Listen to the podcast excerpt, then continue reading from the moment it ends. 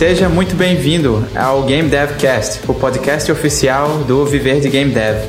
Eu sou Daniel Geber, vosso anfitrião, e hoje eu tenho a honra de receber Igor Sprovieri. Ele está desenvolvendo jogos usando a engine Unity e conseguiu realizar o incrível feito de lançar cinco jogos na Steam em dois meses. Além disso, ele está como membro do Crie Seus Jogos, escrevendo alguns artigos para o site e participando semanalmente do Hey Dev Podcast. E aí, Igor, tudo bem com você, mano? Tranquilo, e você? Tô bem, valeu, obrigado por perguntar. Show. Então, bem, eu sempre começo perguntando é, por que você quis entrar nessa área de desenvolvimento de jogos? Como foi que surgiu o seu interesse por isso? Tudo foi acontecendo, né? É, é uma longa história, né? Eu já contei várias vezes, inclusive conto no meu livro que eu estou escrevendo, mas ainda é segredo o livro. e, e a história é basicamente o seguinte: é, eu, quando criança, eu sempre fui uma criança muito curiosa, né? E, e vários fatores levou a isso, né? É, primeiro, era uma criança muito curiosa, também era uma criança um pouco sozinha, então eu tinha que me virar sozinho com as coisas, né? Porque na minha cidade que eu morava era muito longe da cidade onde eu estudava, então ficava difícil, né? É, eu ter contato com, com as pessoas. Aí acabava que eu tinha que me virar. É, eu brincava muito com a minha irmã, mas chegou uma época, né, principalmente ali no final da minha adolescência, que minha irmã era mais velha que eu, então ela acabou tendo que é, tendo mais obrigações na vida, na vida dela antes que eu, né? Então aí eu tinha que acabar me virando sozinho e e aí o que acontece é que eu acabava querendo descobrir como é que as coisas funcionavam, né? Na mesma época eu jogava videogame, comecei com o PlayStation 2, né?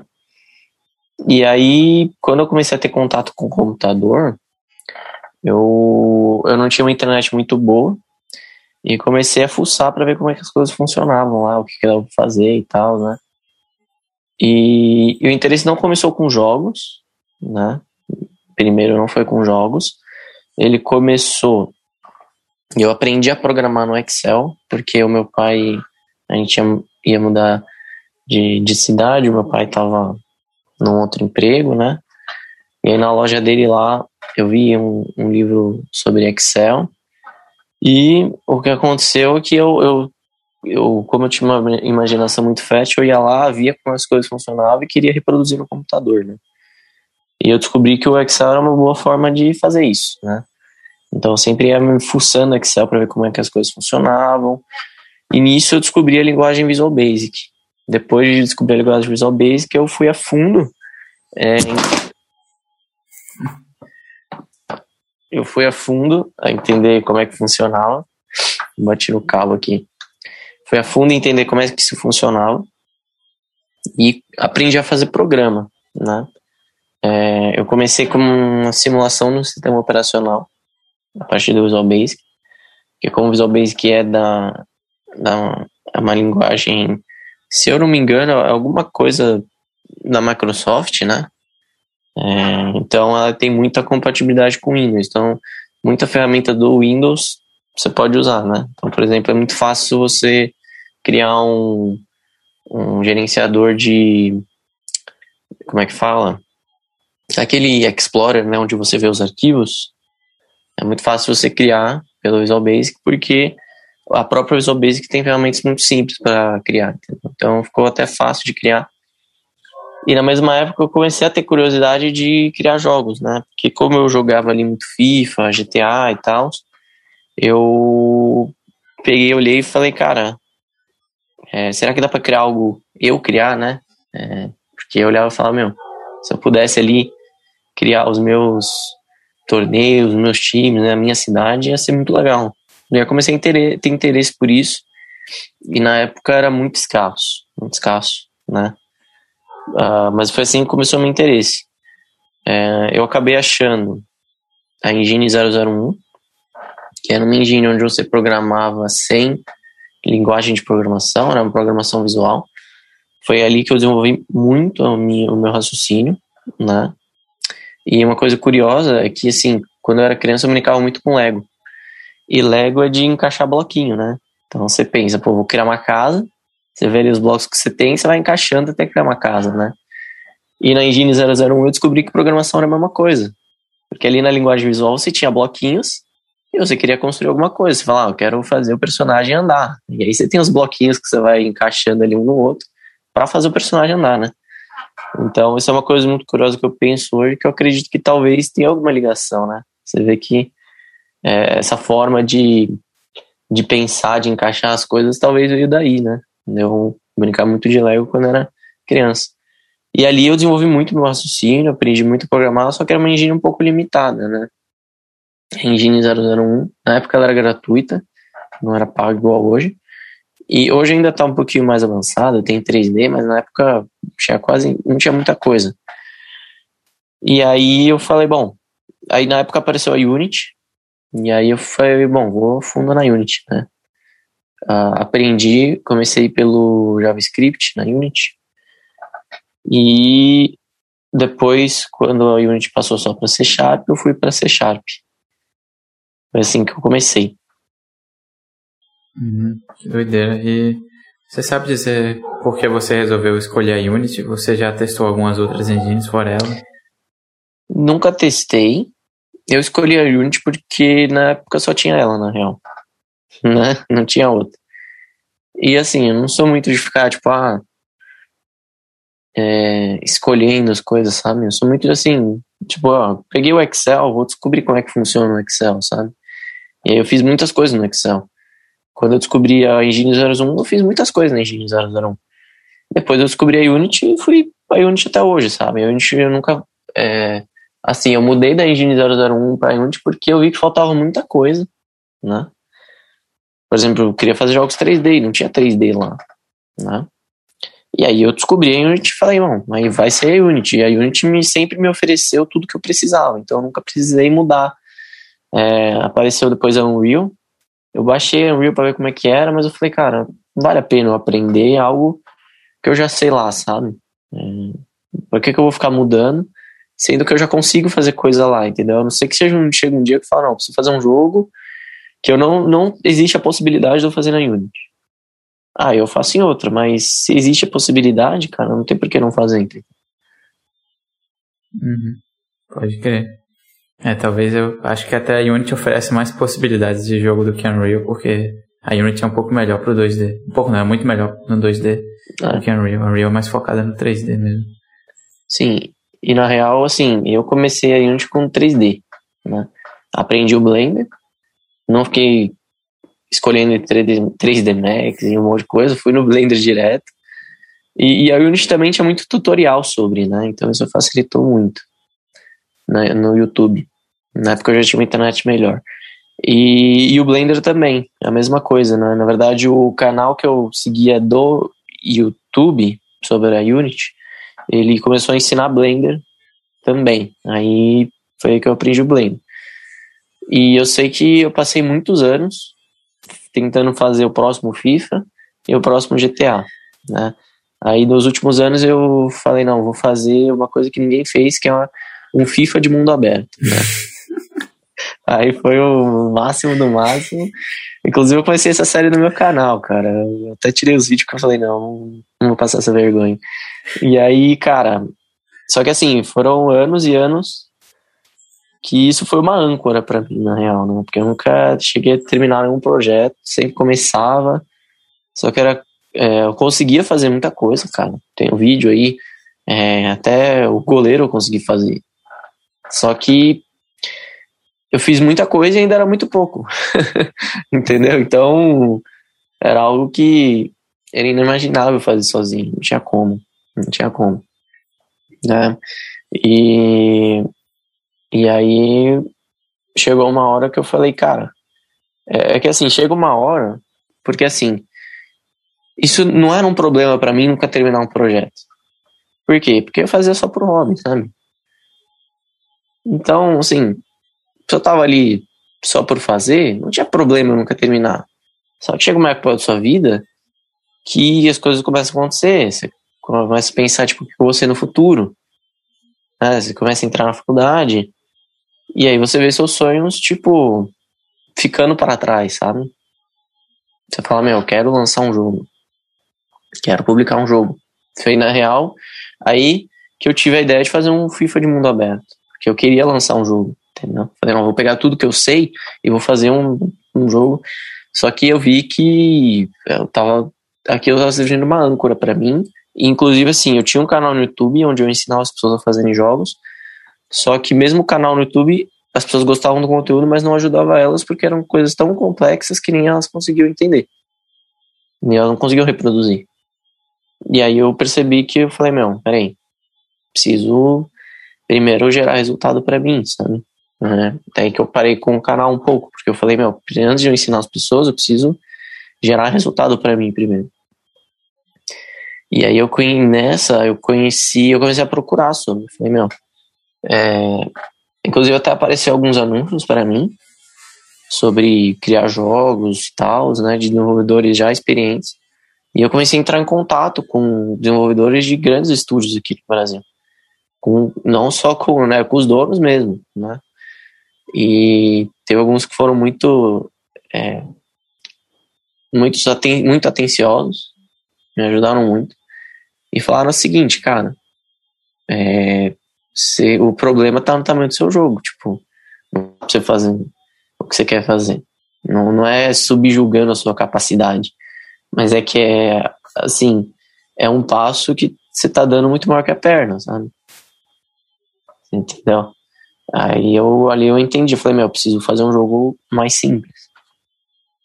Aí, depois de fazer um jogo mais simples, eu foi o meu primeiro jogo que eu lancei na, na Google Play, que foi o Endless Balls Cannons. Só que aí eu descobri que a Google Play não é o melhor lugar para publicar jogos, porque eu publiquei lá, ganhei alguns centavos de dólares de anúncio, para não falar que eu não ganhei nada. E não adianta 100 dólares, porque um centavo multiplicado por 5 dá para comprar uma bala, né?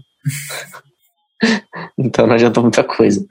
Aí, cara, é... e eu ainda tentei investir em anúncio no Facebook, cara. Gastei mais dinheiro ainda para ver se funcionava e não funcionou. Né? Aí eu acabei comprando cursos sobre jogos, sobre principalmente marketing para jogos, né? E aprendi a lançar na Steam. Aí dia 1 de março de 2021, lancei meu primeiro jogo, Destroy the Cubes. Na Steam.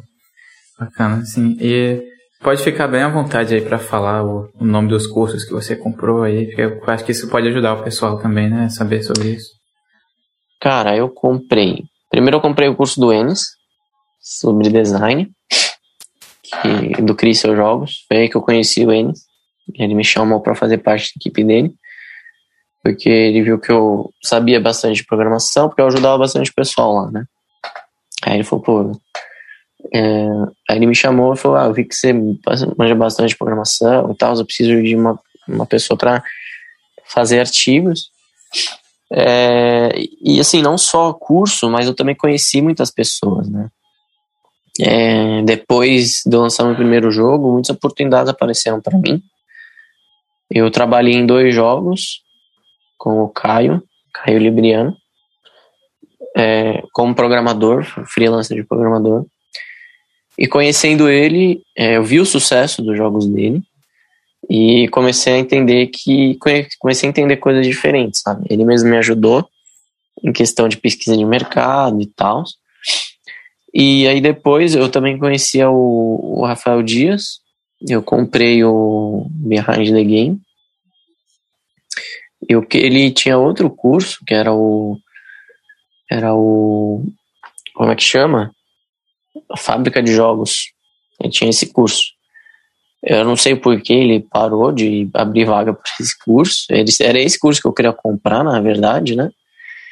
É, e aí o que aconteceu é que aí o que aconteceu é que ele não abriu mais vaga. Eu tava juntando dinheiro para comprar esse curso. Aí ele lançou o Behind the Game, que era que tinha uma comunidade. Depois teve uma comunidade que me ajudou muito, a comunidade. Eu acho que a comunidade foi o que mais me fez crescer. A comunidade me ajudou muito, porque a galera me ajudou muito. É, assim, eu demorei muito para lançar o primeiro jogo na Steam por insegurança, sabe? Por insegurança. E aí, depois de lançar o primeiro jogo, eu deslanchei, né? Foi o segundo, terceiro, quarto, quinto, tudo de uma vez. Que eu ganhei mais confiança, entendi como é que funcionava o processo. E o primeiro jogo ele sempre demora mais, porque você tem que aprender mais coisa, né? Então, tive que aprender level design, tive que aprender design, tive que aprender muita coisa. Então, isso isso atrasa bastante o desenvolvimento. Muito bom, mano. E me conta um pouco mais sobre como foi que você fez para entrar em contato com, com esses donos de empresas que você falou. Tipo, você chegou neles como? Assim, foi por redes sociais e tal?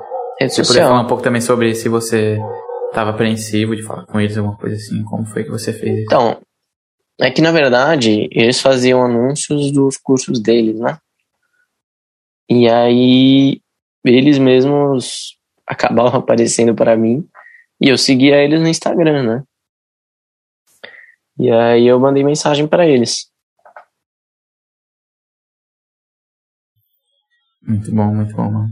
E eu fiquei um pouco curioso sobre o seu FIFA de mundo aberto, cara. Tipo, qual, qual era o game design desse jogo? Como assim o FIFA de mundo aberto saía sair por aí an- rodando o mundo, jogando futebol com a bola Ah, no cara, pé? Como nem- assim, cara? Eu nem lembro. A ideia era, na verdade, um modo carreira, né? E aí, no, no modo carreira, ia ter lá um estádio e tal, né? E aí você ia viver sua vida. Né? Lá você podia fazer o que quiser na cidade, só que até horas que você ia, ter, pro- ia ter que ir pro treino, ter que ir pro jogo. É essa a ideia. Hum, interessante. E você sabe dizer qual foi a reação da sua família quando você quis ir por essa área de desenvolver jogos? Se eles te apoiaram ou se ficaram com o pé atrás? Não, nunca. Assim, o que eles falam pra mim é tipo assim: é. Pra eu não fazer uma faculdade de jogos, porque é, jogos eu poderia fazer, né? Porque eles já sabiam que eu fazia jogo, né?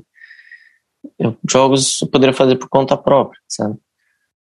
É, eles me indicaram fazer uma faculdade que me desse uma oportunidade melhor né, uma base melhor para fazer as coisas que eu quisesse. Por exemplo, ciência da computação ou engenharia da computação, um curso mais forte, entendeu? Não algo tão específico quanto os jogos. Hum, entendi.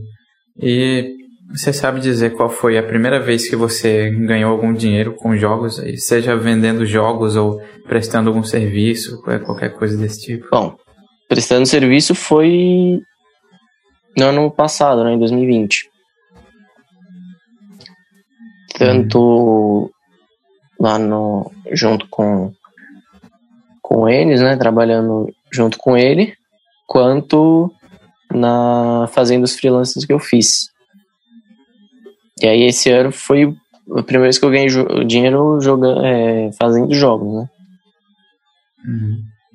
Legal. E é, você sabe dizer assim qual qual foi a chave que virou na sua cabeça para você começar a criar jogos pequenos? Assim, você me falou um pouco que as outras pessoas te recomendaram fazer isso, né? Mas o que foi que te levou a realmente se convencer de que esse era o caminho certo, em vez de você ficar persistindo em fazer um jogo grande? Cara. Ah, não vou dizer uma chave virou. Acho que as coisas aconteceram, né? Assim. Eu via que o resultado que os outros tinham e eu não tava tendo. Então. Isso gera um desconforto, né? E eu acho que é meio assim, é, a chave na verdade que virou pra mim foi começar a seguir os passos de quem tinha dado certo. Aí você vai pensar, ah, mas o, o Eric Baroni do Stereo Valley deu certo. Ok.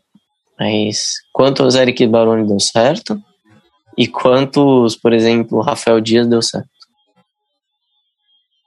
Entendeu? Você pega o Rafael Dias, cara, ele tem centenas de centenas de alunos que fazem jogos pequenos e ganham dinheiro com jogos. E você tem um Eric Baroni que fez ali, no caso muito específico, que, sabe? E aí, qual, qual que deu mais certo? Uhum. Entendeu? Então eu, eu passei a seguir quem dá certo. Né? E assim, é, as coisas é, a quem eu me inspiro hoje é, foi quem eu comecei a me inspirar foi o Rafael.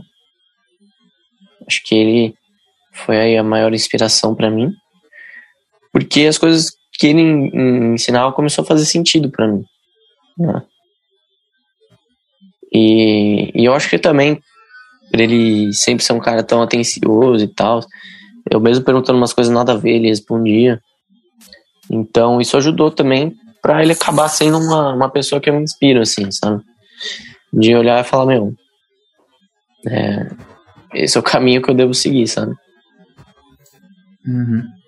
E o, os seus jogos, eles são de puzzle, né? Daí, como foi que você fez essa transição entre jogo de futebol para jogo de puzzle, que é uma coisa que não tem muita coisa a ver um com a outra, né? Tem gente que joga jogo de futebol e não gosta de puzzle e vice-versa. Como é que é isso? Então, na verdade, assim, eu sempre joguei muito FIFA. E eu não conhecia. É, isso é uma coisa muito louca, né? Porque, assim, na verdade, quando você vai fazer jogo, você precisa ter como base algum jogo, né? Tipo assim, é, ninguém nunca tem ideias do nada, né? Inclusive, é uma, uma ideia de que, assim, pessoas criativas, elas têm ideia da cartola, né? Tira a ideia do, do além, mas na verdade não. Ninguém tira a ideia do, do nada. As pessoas sempre se baseiam em alguma coisa, né? A diferença da pessoa criativa, a pessoa que não é criativa, é que ela entende isso. Né? A pessoa que é criativa, ela entende que ela precisa levar alguma coisa como base para ter ideias. E a pessoa que não é criativa, ela não tem ideia sobre isso, né? Então, a pessoa criativa, o que, que ela faz? Ela fala, meu, preciso é, escrever um livro. Então, o que, que ela faz? Ela compra 10 livros para ler, e aí, a partir do que ela leu, ela vai começar a ter ideias, né? É assim que funciona a criatividade. É, isso chama, na verdade, repertório intelectual. Né? É, tudo que entra em você sai. Né? Então, se eu só jogava FIFA, para mim só ia sair FIFA. Né? Se eu jogava modo carreira, só ia sair modo carreira. E como eu nunca jogava outro jogo, eu não sabia que eu gostava de outros jogos. Né? É, então eu acabei descobrindo que eu gostava de puzzle, mas não sabia que eu gostava.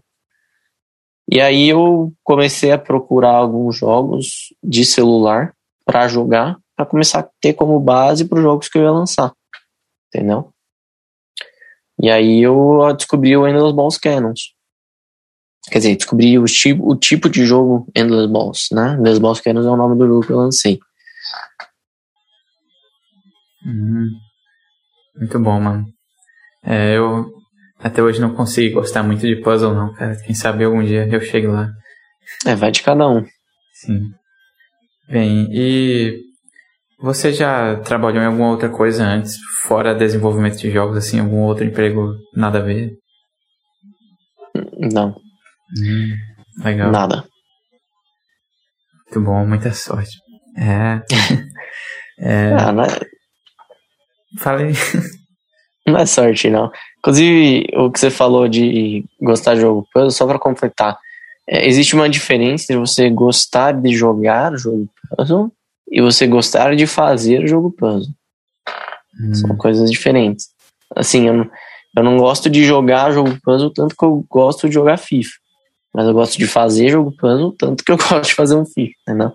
Hum. De que são duas artes diferentes, você jogar e você fazer. Né? É claro que para fazer você precisa jogar. Só que aí eu compro e jogo de uma forma mais crítica e analítica do que uma forma divertida, entendeu? Então, quando eu vou levar algum jogo como inspiração, eu compro aquele jogo, jogo de uma forma mais crítica analítica. Eu penso o que, que esse jogo tem de bom, o que, que esse jogo tem de ruim, o que, que eu posso melhorar, e vou tendo ideias ali, é, o que, que faz esse jogo ser divertido, entendeu? É, são artes diferentes, assim. Uhum. Verdade. É, eu também acho que eu gosto um pouco mais de fazer jogos do que jogar. Apesar de eu gostar muito de jogar também, mas é. acho que é são, mais divertido. São artes diferentes. São coisas que aparentemente tem tudo a ver, mas não tem muito a ver. Uhum. Sim, e você pode me falar um pouco sobre como é que você faz as suas pesquisas de mercado para decidir quais jogos você vai produzir e lançar?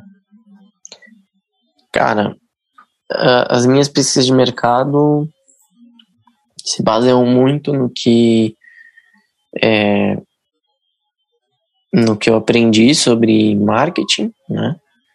É, e, e o, basicamente, a conclusão que eu tirei de tudo que eu aprendi é que o seu jogo precisa ser o primeiro, ou ser o melhor, ou ser diferente. Né? E aí eu percebo isso no mercado, jogando jogos, né? É, então, você pega os jogos ali que são referências e começa a entender. Dá para fazer melhor, dá para fazer diferente, né? É, e começa a entender como é que as coisas funcionam. Eu acho que é muito do. Vai muito assim. É, a sua percepção de mercado muda quanto mais jogos você lança, né? Porque você vai ganhando experiência, vai tendo feedback do, dos jogos, então você vai entendendo como é que as coisas funcionam. Então a visão que eu tinha de mercado há três meses atrás é totalmente diferente da visão que eu tenho hoje. A visão que eu vou ter daqui a um ano é totalmente diferente da que eu tenho hoje. Então acho que isso muda e você leva como base alguns conceitos de marketing que são muito fundamentais para você entender como é que funciona o mercado. Mas basicamente eu tento pesquisar os jogos que são referência e tento ver o que que, que, que eu posso fazer, se dá para fazer algo diferente nesses jogos ou algo melhor, sabe? E questão de ser o primeiro, como é que eu vou ser o primeiro num mercado tão concorrido, né? Como é que eu vou fazer algo? É, você pode pegar algo de outra plataforma. Muita gente já fez isso, como o Destroy the Cubes. Ele foi inspirado em jogos em duas balls Canon, é, jogos em duas balls meus bons Canos é o jogo que eu fiz. É, jogos em duas balls de celular. Então, jogos em duas balls de celular são famosos no celular, mas não são famosos na Steam. Então, a partir do momento que eu lanço ele na Steam, ele é o primeiro. Entendeu? Uhum. Pô, muito boa essa perspectiva, cara. vou manter isso em mente também. Hum, então você possui alguma outra área do conhecimento que agrega a sua área específica, assim, alguma coisa tipo é, gastronomia, sei lá, filosofia, ou você pratica esportes, alguma coisa do tipo assim? Cara, eu pratico esporte, mas acho que nada que ajude em jogos, assim. Hum, muito bom. Esportes são legais, cara. Eu sinto falta de fazer. É. Sedentário, mano. Bem. E, bem, você sabe dizer qual foi a maior dificuldade que você já passou aí nessa sua jornada de desenvolver jogos e, e como foi que você fez para superá-la? A maior dificuldade que eu tive foi qual que foi a maior dificuldade? É que tem, é que assim, aparecem várias dificuldades, né? Falar a maior é difícil. Mas acho que a maior dificuldade foi eu entender o porquê que eu tinha que fazer jogos simples. Né? É, é, tem uma diferença de entender que as outras pessoas fazem jogos simples, que, que jogos simples é o melhor caminho, e entender o porquê você tem que fazer. Né? Porque você pode olhar mil pessoas fazendo isso, dando certo, e falar, ah, mas por que, que eu tenho que fazer? Acho que essa é a maior dificuldade. Entender o porquê você. Por que eu? Eu não posso ser o diferente? Hum, hum, verdade, mano. Isso é muito profundo, cara. Bem, e você já delegou os sons dos seus jogos, né? De, de alguns jogos e. Tipo, de todos. É, de todos, né? Legal, mano. E o que foi que te levou a tomar essa decisão, assim? Porque você poderia ter delegado a a arte também, o game design, mas você resolveu delegar especificamente o som? Por que você quis fazer isso? Então, na verdade, assim, quando você vai fazer um projeto, você tem é, e você tem pouco orçamento, é, você tem que entender qual projeto se encaixa nas suas habilidades, né? Então, assim, se você é muito bom em programação, não dá para você fazer um projeto onde a arte é muito complexa. Pixel art, por exemplo. Se você é bom em, em arte, não dá para você fazer um jogo que a programação é muito complexa. Entendeu? Então, a primeira decisão foi pegar jogos onde me encaixava, sabe? Onde eu falava, não, eu consigo fazer a arte com conhecimentos básicos e a programação, mesmo sendo mais complexa, eu consigo fazer porque a minha área, minha especialidade é programação. Só que tem casos que não tem jeito, por exemplo, a música. Não tem jeito. E aí, assim, ou eu fazia um curso de música, ficava meses aprendendo e tal, ou eu contratava alguém que dedicou a vida inteira dela nisso. E para fazer, né, e tem toda a habilidade, já fez diversos jogos e sabe como é que funcionam as coisas para pegar e fazer para mim. Entendeu? Então, é, se eu decidisse pelo caminho de aprender, provavelmente eu é, não teria lançado um jogo até hoje. Entendeu? Então eu acho que é, delegar a, a, a, parte sonora foi fundamental para entender que assim eu não ia, mesmo se eu aprendesse, eu não ia conseguir fazer tão bem quanto alguém que, que manjasse que manjasse disso, que fizesse isso antes, sabe? Tipo assim, a pessoa dedicou 10 anos disso na vida dela, 20 anos, 30 anos. Eu não vou conseguir em tão pouco tempo ser tão bom quanto essa pessoa, sabe? Uhum. Aí, por que você resolveu contratar alguém para fazer uma música original, em vez de, por exemplo, pegar músicas gratuitas, livres de direitos autorais, coisas assim? Então, os dois primeiros jogos foram com músicas gratuitas. Só que eu fiz assim, eu peguei a música gratuita e uh, e contratei a o, né, o músico, a música no caso, né, ela não gosta que chama de sonoplasta. é, ela fala que é sound, é, sound designer. E contratei ela para fazer os sons a partir da música, né? Porque é, os, os efeitos são muito mais baratos que a música, né? E o segundo é que assim, os efeitos têm que estar em harmonia com a música. Né? Então, esse foi um ponto importante. E a, a questão de eu decidi contratar foi que eu ganhei mais confiança em, em entender que estava dando certo. Entendeu? Quando eu vi as coisas dando certo, eu falei, não, posso arriscar um pouquinho mais, sabe? E aí eu decidi contratar para música também. E hoje eu não delego a música de jeito nenhum, porque, assim, quando eu lancei o, é, o jogo do mesmo estilo, né, foi o Destroy Geometric Shapes, então era a mesma coisa do Cube, só que em forma geométrica ao invés de cubos. A única diferença é que tinha música original. E ele vendeu três vezes mais. Então eu percebi que, tipo, era burrice minha não fazer uma música original pro jogo. Uhum. Verdade. O som do jogo é algo muito importante, mano. É, é. Algumas pessoas negligenciam ou deixam pra última hora quando é game jam assim. Tipo, o programador deixa pra implementar tudo de última hora.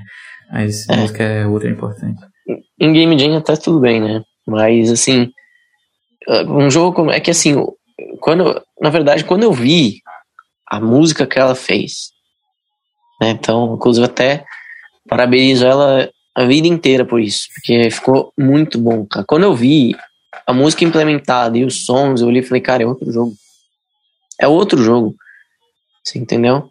É, a música ela dá sentido pro jogo. Então eu olhei e falei, cara, é outro jogo. Entendeu? Foi quando quando eu é, na verdade, nem é, antes de ter os resultados financeiros, quando eu vi o jogo, eu olhei e falei, cara, é outro jogo.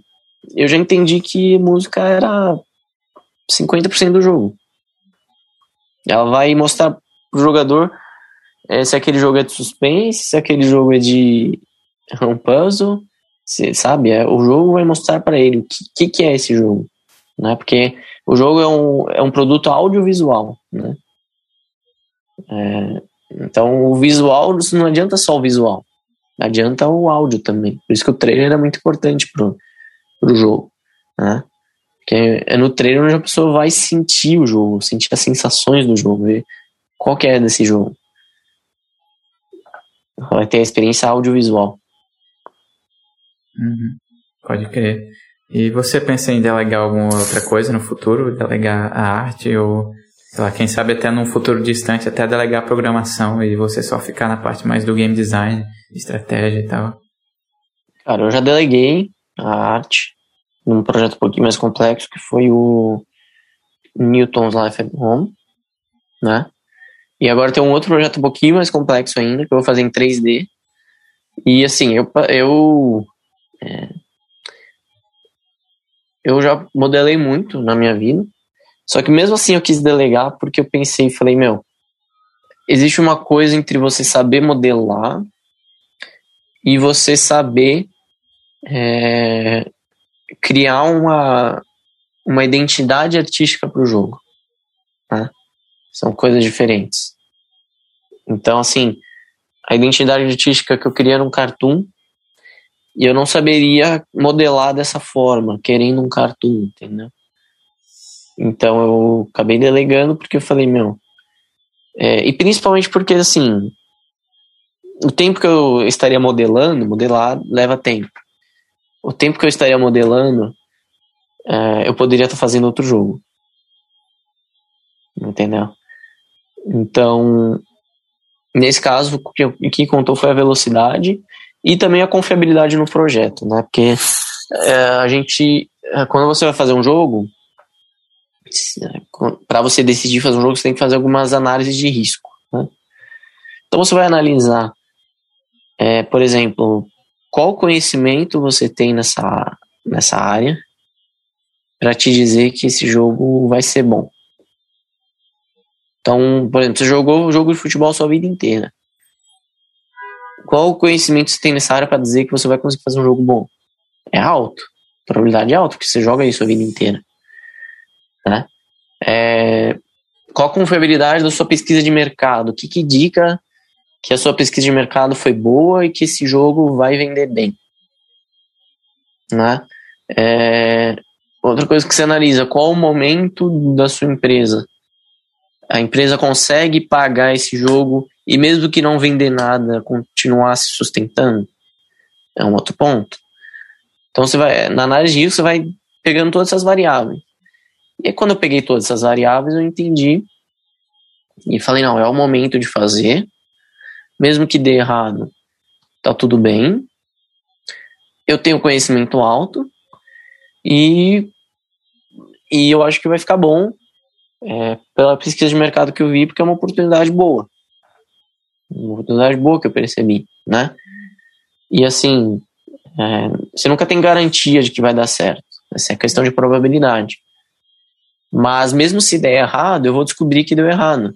Isso é uma coisa muito louca, porque assim, você só vai entender como o mercado funciona quando você lança.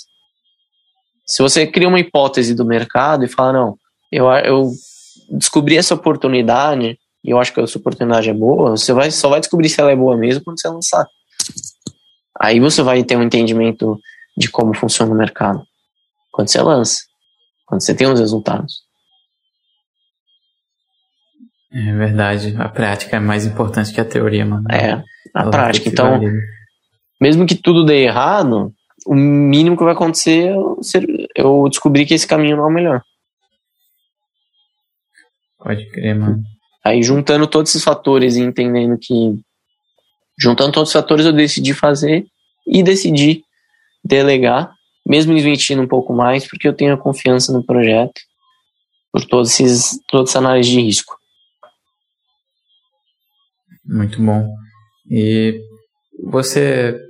Isso é uma curiosidade meio pessoal, assim. Que, tipo, no, no seu jogo de quebra-cabeça, né? O Newton's Life at Home, você fez a trilha comigo, né? Fui eu que fiz as musiquinhas lá e os sons e Queria saber por que você me escolheu, assim, é, por que não pegar outras pessoas que existem por aí, sei lá. Cara, é assim. Uh, calma aí, deixa eu.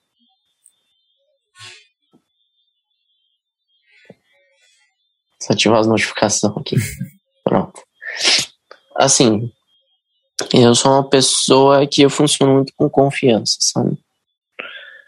Então, eu preciso confiar nas pessoas para conseguir fazer as coisas, né? E assim, na, eu tenho a, a sound designer, né, que trabalha comigo como freelancer. E assim, ela estava ocupada em outro projeto, então eu não queria é, sobrecarregar ela. E eu acabei escolhendo você pela confiança, porque eu já te conhecia e sabia que você já tinha trabalhado com isso. E, e aí eu falei: não, vou falar com ele para a gente fazer o projeto. Basicamente isso, questão de oportunidade, né? De eu precisar de um segundo. É, e pela confiança. Porque quando você conhece a pessoa, você acaba tendo uma confiança maior, né? Então, para eu descobrir outro e confiar na pessoa, ter que é, levar um pouquinho mais de tempo e tal. Uhum.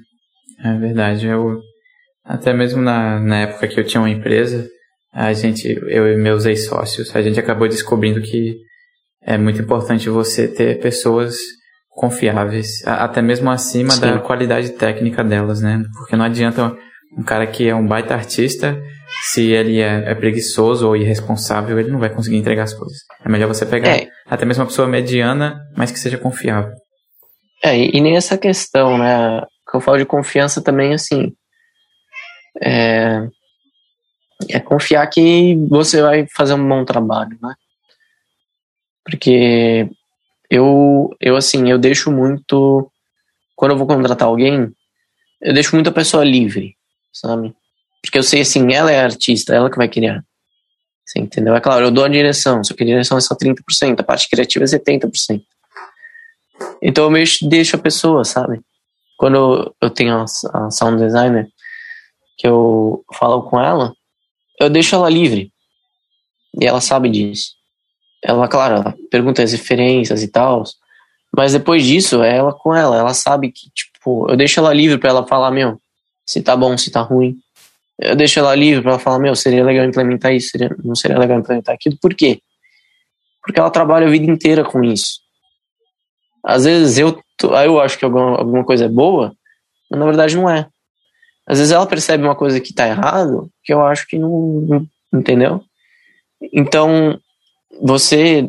É, a, a confiança que eu digo é essa confiança de você confiar na, na pessoa. Você é, dá, não só eu confiar na pessoa, mas eu conseguir dar essa confiança para a pessoa para ela trabalhar de uma forma relativamente livre, sabe? Para ela poder. É, você sabe, quando eu falei com você, é, eu só cheguei e falei, cara, eu acho que eu quero uma música assim, assim, assado. E quando você mandou para mim, eu botei no, no som e falei, ah, tá legal. Você acha que precisa mudar alguma coisa? E foi isso, sabe? Eu não fico é, tentando analisar muito, eu olho, vejo se tá legal, pergunto o que, que a pessoa acha, porque assim, eu acho que se a pessoa é a parte que cria, é a, é a cabeça criativa, ela que trabalhou a vida inteira nisso, ela vai saber muito mais que eu entendeu? Eu só vou dar a direção ali é, de como eu quero, se talvez, por exemplo, eu falar, eu quero uma uma música de suspense, ele traz uma música eletrônica, ela fala, não, tá, tá desalinhado, entendeu? Mas assim, a partir do momento que o negócio tá alinhado, né, aí, aí parte da confiança minha também. Porque a minha confiança é o quê? É eu entender que se a pessoa tem capacidade de entregar aquilo que eu tô pedindo para ela. E a confiança que eu dou para ela é a confiança dela é, ter a, a, liberdade de perceber se o trabalho está bem feito ou não. Uhum. Verdade. Concordo com as coisas que você falou. É um jeito muito bom de pensar. E, bem, você tem algum objetivo aí que ainda não foi realizado ou algum tipo de projeto que você gostaria de fazer ou participar? Cara, é, assim, objetivo que não foi realizado, assim, a gente sempre tem que ter objetivo, né? Porque, assim, é, fazer jogos é igual um negócio, né? É igual você abrir uma padaria, abrir um comércio, uma hamburgueria, qualquer coisa. Qualquer negócio que você vai abrir, é, jogos é a mesma coisa, um negócio, é um estúdio que você está montando. Então não é só fazer um jogo aqui e tal, ter lucro, ficar milionário, não. Você tem que pensar no longo prazo. Você tem que, e assim, como qualquer negócio, se você não cresce, você decresce. Não existe estabilidade. Jogos é que nem. É, um negócio é igual um avião. Às vezes demora para decolar, mas ele decola. Só que se você não sobe, ele desce. O avião não fica parado no ar. Se você desliga a turbina, ele começa a descer. Então você precisa sempre deixar a turbina ligada, você precisa sempre de novos objetivos, né? E o objetivo que eu tinha para esse ano era lançar quatro jogos esse ano. Eu já lancei cinco, vou lançar o sexto esse ano, esse, esse mês, na verdade. E agora a meta é 12 esse ano. A meta, o próximo objetivo que eu não concluí é lançar 12. E aí depois de lançar os 12, eu vou fazer outro objetivo para mim. E assim vai. Sempre tem que ter um objetivo que a gente nunca consegue concluir. Pode crer, mano. E você tem alguma habilidade específica que gostaria de aprender? Habilidade específica? Acredito que não. Na área de jogos, não. Hum. Não, porque hoje eu posso delegar, né? Hum. Hoje tem essa possibilidade, então acho que assim, por aprender também não. Acho que Beleza.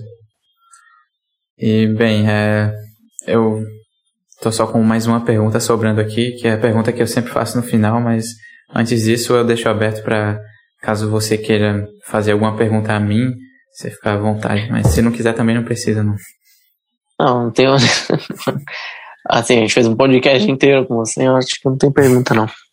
Beleza. Então, a pergunta é: se você pudesse dar apenas uma dica para quem quer viver de game dev, qual seria essa dica? Não lança na Google Play, pelo amor de Deus. essa é a dica.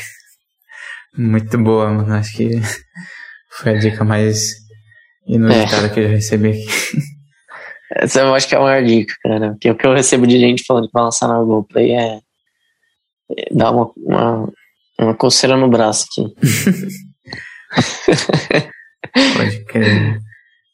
Bem, então é isso. Eu vou lembrar as pessoas de seguir o podcast se estiver ouvindo nas plataformas de streaming e se inscrever no canal e dar like se está no YouTube. E é isso aí. É, agradeço muito a você, Igor, por ter é, aceitado o convite e ter se aberto aqui. E com certeza suas palavras irão impactar muitas pessoas positivamente. Muito obrigado, cara. Eu que agradeço. Foi muito bom. O papo é muito bom aí. É, levar um pouco da nossa experiência aí para as pessoas que estão começando ainda. É, boa. Então é isso aí. Valeu, pessoal. Até mais.